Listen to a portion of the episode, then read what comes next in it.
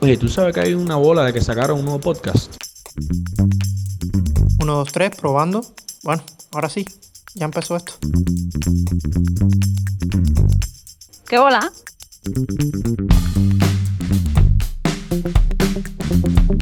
A ver, ¿y quién le dijo a ustedes que ustedes son locutores de radio ni nada de eso? No, pero si se ve mucho más, no lo de acá. Mando un resumen por escrito. Nuevo con el coronavirus. Ya estoy del coronavirus hasta la coronilla. Oye, ¿qué cosa es un podcast? Yo no sé qué aplicación es esa, los podcasts. ¿Tú me lo puedes mandar por WhatsApp ya? Hijo, ¿cuándo es que vas a sacar el primer capítulo? ¿De qué es tu podcast o qué? Compártamelo para, para seguirlo. Sale, saludos, ¿eh? Éxitos en el proyecto. ¿Y por qué la bola? ¿Y ese nombre dónde lo sacaron? ¿Y el anillo para cuándo?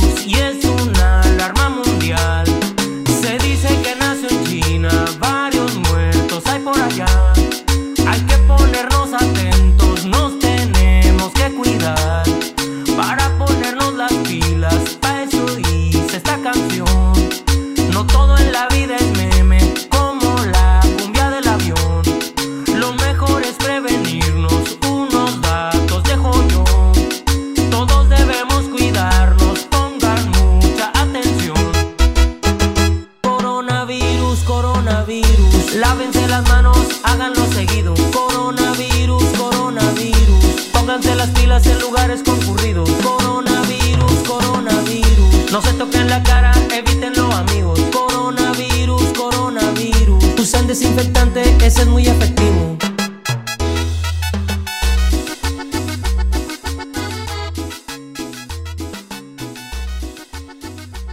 Al fin salió la bola, un nuevo podcast desde Cienfuego para hablar de, de... ¿Por fin de qué vamos a hablar?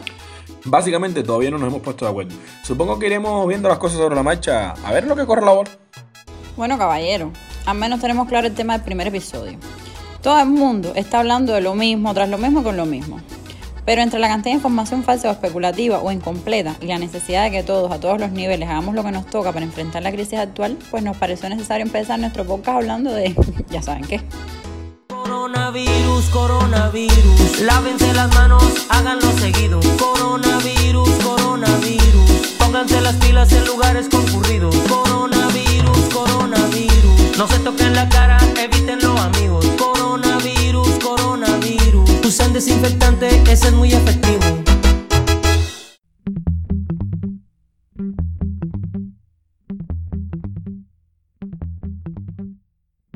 Tal como anunciamos en el tráiler y en las redes sociales, hoy vamos a hablar de coronavirus y COVID-19. Y bueno, trataremos de responder las principales dudas que puedan tener sobre este tema, quizás ya demasiado gastado, pero que ha generado una avalancha sin precedentes en- de consejos médicos sin fundamento científico, eh, cadenas de audios y mensajes en WhatsApp, Messenger, Facebook, de supuestos médicos italianos, argentinos, chinos, directamente involucrados en, abro comillas, en la investigación del COVID-19. Sí, al final era la misma cadena con los mismos consejos, lo que cambiara el nombre y la nacionalidad del supuesto médico. No, hemos visto de todo, como que comer ajo previene el coronavirus, eh, no sé, tomar agua caliente, té, infusiones, sopos de agua cada 15 o 20 minutos para arrastrar y traerme el coronavirus, qué sé yo, y que los jugos gástricos los destruyan, hacer guerras con antisépticos como el vinagre, la sal o el limón, tres veces al día, hasta tomar lejía, comer frutas y verduras para elevar el zinc, yo he visto de todo. No, y yo oí una, una señora mayor en la calle que estaba explicando a la otra cómo tenía que con el secador taparse una fosa nasal y echarse aire con, con el secador en una fosa nasal y después en la otra y que con eso, con ese aire caliente mataba el virus. Mío, sí oí que hasta los orgasmos ayudan a la prevención, porque dicen que aumenta la inmunidad. A ver, es un consejo sin fundamento, pero en el contexto actual te lo puedes pasar bien en la cuarentena. Bueno, ven acá. ¿Y tú crees que la falta de preservativos unido al tiempo de cuarentena y sin mucho que hacer en las casas, eso termina aumentando el índice de natalidad? No sé, habrá que hacer un estudio cuando pasemos la pandemia. Pero el caso es que sentimos la necesidad de, crear y utilizar este espacio para poder desmentir algunos de esos mitos, algunas de esas bolas y ofrecer información validada por estudios serios y, y fuentes confiables. Claro que, ahora que lo pienso, técnicamente nosotros no somos una fuente confiable, ni validada por nadie. ¿Verdad que sí? Eh, bueno, de momento nuestra audiencia está compuesta por familiares, amigos y algún que otro valiente que conocen de nuestra formación profesional y sabrán que nuestra ética médica no nos dejará mentir ni regar ninguna bola, al menos en el tema de la medicina. Hablando de eso, caballero, todavía no nos hemos presentado. ¿Verdad que sí? Disculpen, es que todavía no le cogemos la vuelta a esto de los podcasts. sí, todavía no damos pie con bola. Eh, bueno, ¿se presenta cada cual o va un resumen? Bueno, resume que estamos cortos de tiempo. Bien, eh, quien les habla es Rigoberto Tamayo, además están a Gabriela Pérez y Oniel Suárez. Eh, nos conocemos de primer año de medicina. Gabriel y Oniel ahora trabajan como médico general básico en la primera línea. Y yo pues deserté de la vida de médico y ahora ando de freelancer en, en relación con el turismo. O sea que te quedaste sin trabajo. Básicamente. Bueno, el excedente forzado de tiempo libre ayudó a que se concretara el proyecto de sacar un podcast, así que nada, aquí estamos. Mucho gusto.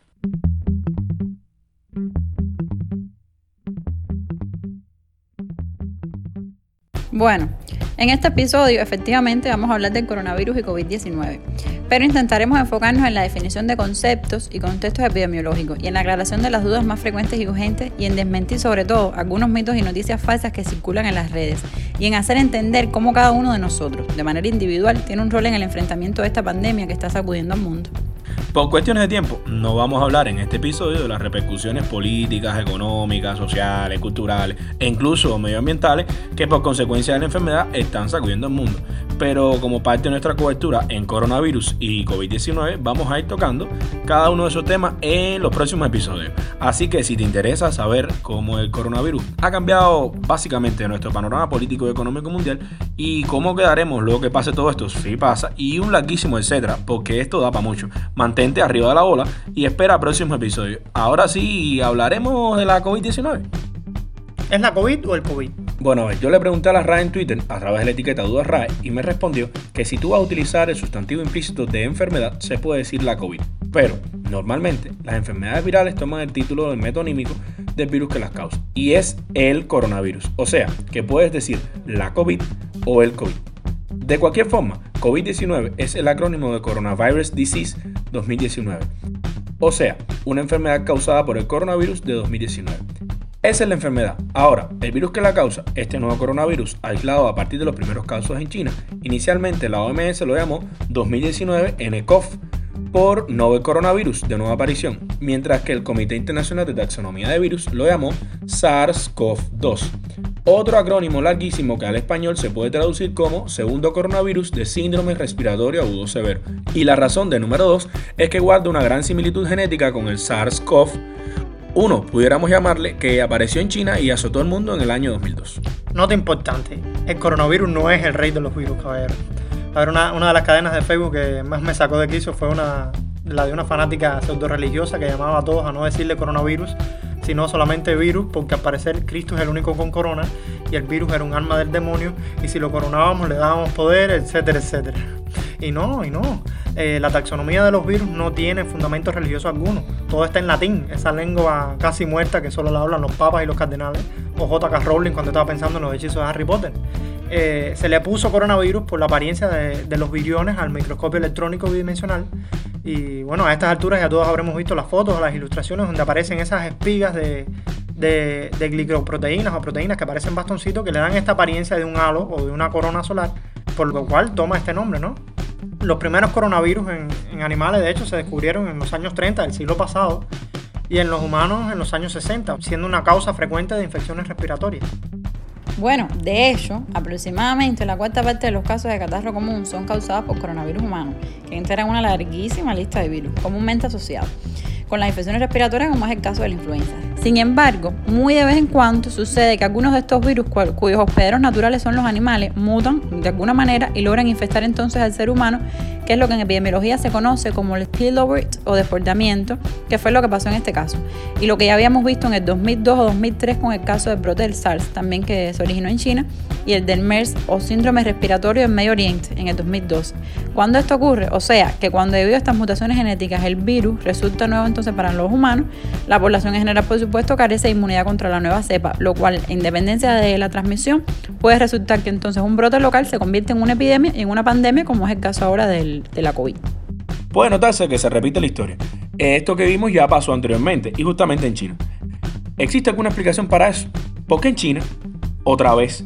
Y no se han puesto a pensar, ¿pudiera pasar esto de nuevo? De aquí a par de años, cuando vuelva a aparecer un virus de esto en China.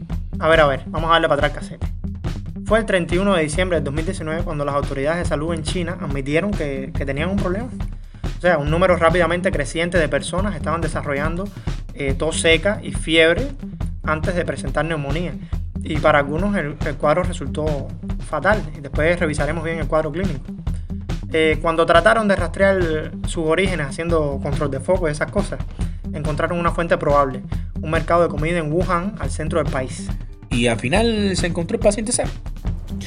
No creo, y mejor que se quede sin aparecer, porque si descubren quién fue, lo van a linchar. ¿Tú te imaginas? Fuiste tú, por tu culpa. No, no, pero en serio. A ver, hallar el paciente cero tiene gran relevancia desde el punto de vista epidemiológico, más que para encontrar un culpable, bueno, que de hecho fue la primera víctima, sino para tener un mayor entendimiento de la forma de contagio y propagación de esta enfermedad. Se cree que el paciente cero fue, fue un hombre de 55 años de la provincia de Hubei, pero no hay nada confirmado. Pero sí que de los primeros 41 pacientes, 27 habían estado en ese mercado de Wuhan, que es la capital de la provincia de Hubei. No había evidencia concluyente, pero de todas formas el gobierno cerró el mercado rápidamente. Bueno, ese y, otro, y otros 20.000 de su tipo en toda China. Por supuesto, todo aquello resultaba demasiado familiar. Exactamente, en 2002 un coronavirus emergió en un mercado muy similar al sur de China y eventualmente alcanzó 29 países y provocó la muerte de bueno, casi 800 personas. Bueno, a ver, eh, ¿qué tienen que ver estos mercados con el brote de coronavirus en China? ¿Y por qué esto está pasando ahí? A ver, para empezar, hay que entender que muchos de los virus que nos enferman, de hecho, provienen de los animales. Algunos de los que causan catarro común, influenza, provienen de las aves y otros animales como los cerdos. El VIH vino de los chimpancés, el virus mortal del ébola de los murciélagos. Y en el caso del coronavirus del 2019, existe evidencia de que pasó de murciélago a, a un animal bastante raro que se llama pangolín antes de infectar al humano. Caballero, al final todavía yo no he visto la foto del bicho ese, por fin. ¿Qué cosa es un pangolín? Para serte franco, en mi vida había visto yo semejante criatura. Eh, no fue hasta que comencé a buscar información sobre la COVID que me encontré con esta especie que es bastante curiosa.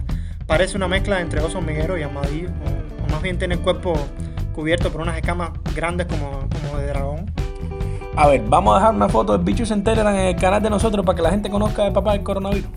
Sí, dale, dale, vamos a hacer eso. Bueno, aunque los virus eh, son buenos saltando entre especies, sí es raro que uno mortal a esta travesía hasta llegar al hombre. Esto es porque necesitaría, fíjense, que todos estos huéspedes se relacionaran entre ellos en algún momento y en algún lugar. Y es ahí donde interviene el mercado de Wuhan, de los llamados wet markets o mercados húmedos. Ese es el tipo de lugar donde animales vivos son masacrados y vendidos para el consumo. Este mercado, por supuesto, está, o sea, este tipo de mercados, por supuesto, está diseminado por todo el mundo, pero los de China son particularmente reconocidos porque ofrecen eh, una gran cantidad de animales, incluyendo animales salvajes, cada uno con el potencial de portar sus propias enfermedades. Ahora imagínense hileras de jaulas dispuestas unas sobre las otras, sobre las otras, y los animales más abajo inundados en todo tipo de fluidos, orina, excremento, pus, sangre, que cae de los de arriba. Y es justamente así como un virus puede pasar de un animal a otro. Y si ese otro animal luego entra en contacto o es consumido por un humano, pues el virus puede potencialmente afectarle también. Y si luego infecta a otras y a otras personas, pues causa un brote. La razón por la que todos estos animales están en el mismo mercado se debe a una decisión que el gobierno de China tomó hace décadas. En los años 70, el China había alcanzado un momento crítico. La hambruna ya se había llevado a más de 36 millones de personas y el control del gobierno sobre la producción de alimentos mostraba ineficiencia, o sea, incapacidad para alimentar a los más de 900 millones de habitantes que había en el país en ese momento. Eh, finalmente, en el 78, el gobierno tuvo que ceder este control y permitió la producción privada de alimentos. Por supuesto, rápidamente algunas grandes compañías comenzaron a dominar cada vez más la producción de alimentos populares como el pollo, el cerdo, etc. Mientras que algunos granjeros eh, se dedicaron a la captura y cría de animales salvajes como forma de subsistencia. Al principio, a ver, eran operaciones pequeñas desde los patios de sus casas o granjas, que involucraban, por ejemplo, la cría de, de tortugas. Sin embargo, eh, los negocios fueron creciendo y como empezaron a alimentar y a mantener a las personas y familias, el gobierno chino los respaldó, ya que era imperativo fomentar la subsistencia de la población a través de cualquier actividad productiva. Si algo te sacaba de la pobreza, sin importar lo que fuera, pues estaba bien, al menos en aquel contexto. Luego, en 88, el gobierno tomó una decisión que cambió el panorama de comercio de animales salvajes en China, o sea, la Ley de Protección de la Vida Salvaje, que designaba a los animales como recursos poseídos por el Estado y a la vez que protegía los intereses de aquellos que desarrollaban o utilizaban estos recursos. El gran problema con esta ley es que si, si tú designas a la vida salvaje como recursos naturales, significa que es algo que puedes usar para el beneficio humano. Pero además esta ley también fomentaba la domesticación y cría de animales salvajes. Y con todo eso, pues se creó una industria. Las pequeñas granjas locales se transformaron en operaciones de tamaño industrial. Gente que empezaron a, criando tres osos en el patio de su casa, terminaron teniendo una granja de más de mil osos. Mayores poblaciones significaban un mayor riesgo de que animales enfermos esparcieran enfermedades, a lo que se le suma que los granjeros estaban criando una gran variedad de animales. O sea, no es solo que criaran muchos eh, animales del mismo tipo, sino que se criaban muchos tipos de animales, lo que significaba más virus en las granjas. Y para rematar, todos esos animales eran luego vendidos en los mercados húmedos para sacar algún beneficio. También, a la par que este negocio legal florecía, proveía cobertura para la, la, industria ilegal de animales salvajes, donde animales en peligro de extinción como los tigres, rinocerontes y pangolines eran traficados a China y vendidos en estos mercados, en las condiciones que ya les conté. Cuando, pues, lo inevitable pasó. La epidemia de SARS del 2003. Ajá. En 2003 el brote de SARS-CoV fue rastreado hasta un mercado en, en Foshan, una provincia del sur de China. Esa vez los científicos encontraron rastros del virus en las civetas, que es un felino poco más grande que, que, que un gato doméstico, eh, que se vendían en ese mercado. Las autoridades chinas rápidamente cerraron el mercado y prohibieron las granjas, banearon todas las granjas de animales salvajes. Sin embargo, a los pocos meses del brote, el gobierno volvió a declarar 54 especies salvajes, incluyendo las civetas, legales para criar otra vez. Espérate, espérate, espérate. ¿En qué cabeza cabe si parecía obvia la asociación entre la cría y venta de animales salvajes con la aparición de enfermedades? La respuesta también es obvia. Dinero. Imagínate que un año después de ese brote de SARS, el valor neto estimado de esta industria en China era de 100 mil millones de yuanes. Esta industria ejercía una influencia significativa sobre el gobierno. Era, por supuesto, una pequeña porción del enorme PIB de China, pero la industria tenía, tiene, una enorme capacidad de lobbying. Esto es eh, la capacidad de influir en las decisiones de los gobiernos, por ejemplo, a través de, votos de los legisladores, soborno, etc., para, para eh, favorecer determinada compañía o industria. Es por esta influencia que el gobierno chino ha permitido el crecimiento de estos mercados con el paso de los años. En 2016, por ejemplo, el gobierno autorizó la cría de algunas especies en peligro que antes eran ilegales, como los tigres y los pangolines. Para 2018, la industria de animales salvajes ya había crecido a 148 mil millones de yuanes y había desarrollado unas tácticas de marketing bastante creativas para, para mantener los mercados funcionando, tales como eh, promover estos animales como productos tónicos o revitalizadores, afrodisíacos y por supuesto contra, las, contra todas las enfermedades, o sea, era la cura para todas las enfermedades, lo cual naturalmente no tenía ninguna evidencia científica, pero los hacían populares en una porción influyente de la población china. No la gran mayoría de la población que no consume este tipo de animales en China a pesar de, de las creencias populares, sino una minoría rica y poderosa que el gobierno decidió favorecer sobre una población de 1.400 millones de personas. Poco después de este nuevo brote de coronavirus, el gobierno chino volvió a, cerrar miles de mercados, 20.000 mercados para ser exacto, y una vez más prohibió provisionalmente el comercio de animales salvajes. Ahora lo que pasa, lo que está en discusión y lo que organizaciones de todo el mundo le están exigiendo a China es que haga de las prohibiciones algo permanente. Y en respuesta, el gobierno chino reportó estar revisando esta ley de protección de animales salvajes de la que hemos estado hablando. Pero al menos que estas acciones lleven a una prohibición permanente, pues este tipo de brotes están destinados a producirse una y otra vez. Así que de momento, el único que se beneficia de esta historia es el pangolín, que está al pobre en periodo de extinción. Ay, yo quiero uno de mascota. ¡Tú! ¡Eres una persona! que no sabe ir al peligro, mano. Aún está bien él, como yo. Tú lo que estás drogado, weón. Es más, normalmente si la sorprende, tú lo que te va a pasar ahora, tío.